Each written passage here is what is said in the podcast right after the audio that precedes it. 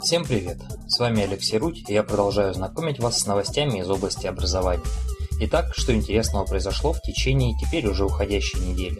Начнем, как всегда, с новостей.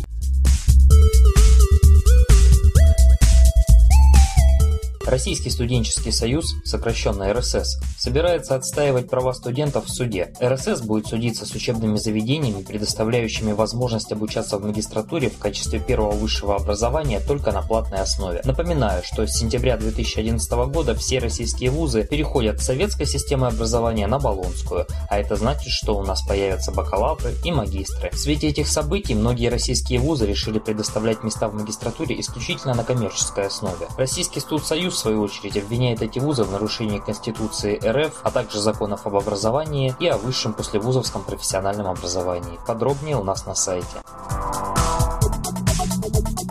Во вторник на форуме «Петербургский диалог» Дмитрий Медведев заявил о том, что Россия и Германия должны двигаться в сторону взаимного признания дипломов о высшем образовании – ссылаясь на то, что Россия скоро окончательно введет баллонский процесс. Но насколько равноценным получится обмен – вопрос отдельный.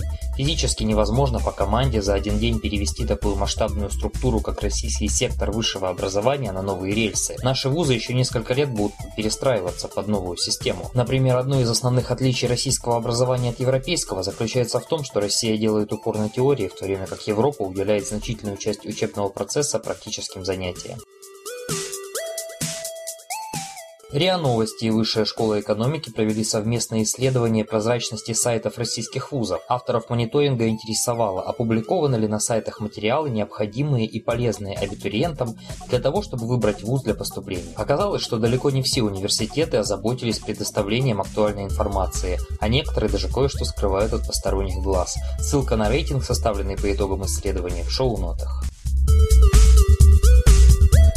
В российских вузах полным ходом идет приемная кампания 2011. Пока представители вузов уверяют общественность, что все идет по плану, абитуриенты жалуются на размер стоимости обучения, на большое количество льготников, которые не оставляют шансов ЕГЭшникам, на непрозрачную информацию об общежитиях и так далее. Как обычно, мнения приемных комиссий абитуриентов разделились.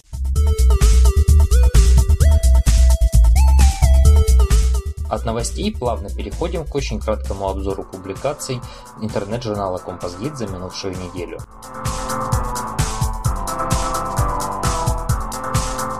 Более чем в половине европейских стран студенты относят себя к группе малообеспеченных граждан, жалуясь на то, что едва сводят концы с концами, сообщают авторы исследования Евростудент-4. Они опросили студентов из 25 европейских государств и составили своеобразный рейтинг стран, где студентам живется лучше или хуже. Основными параметрами оценки выступили стоимость образования, стоимость аренды жилья и стоимость проезда. Согласно исследованию, больше всего довольны своим положением студенты в Италии – а самыми финансово неблагополучными странами для студенчества оказались Румыния и Португалия. Южнокорейские университеты при государственной поддержке увеличивают количество учебных курсов на английском языке, чтобы привлечь еще больше иностранных студентов и провести процесс интернационализации южнокорейского высшего образования. Кое-где с этим даже перегибают палку. Так в Корейском передовом институте науки и технологий было решено преподавать все курсы на английском языке. Результатом стала волна самоубийств корейских студентов, которые не выдержали нагрузки. Сейчас институт пересматривает свою политику, а правительство, выражая свою официальную официальную позицию подчеркивает, что вузам следует сосредотачиваться лишь на тех молодых людях, которые сами желают интернационализироваться.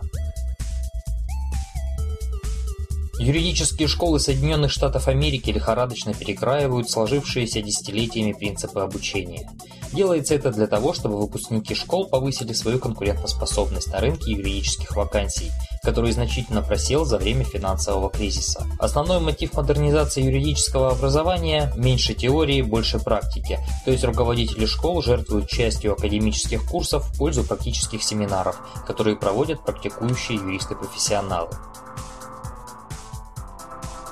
Небольшой материал о профсоюзе украинских студентов «Прямодия» «Прямое действие» мы увидели у наших друзей на портале .треф.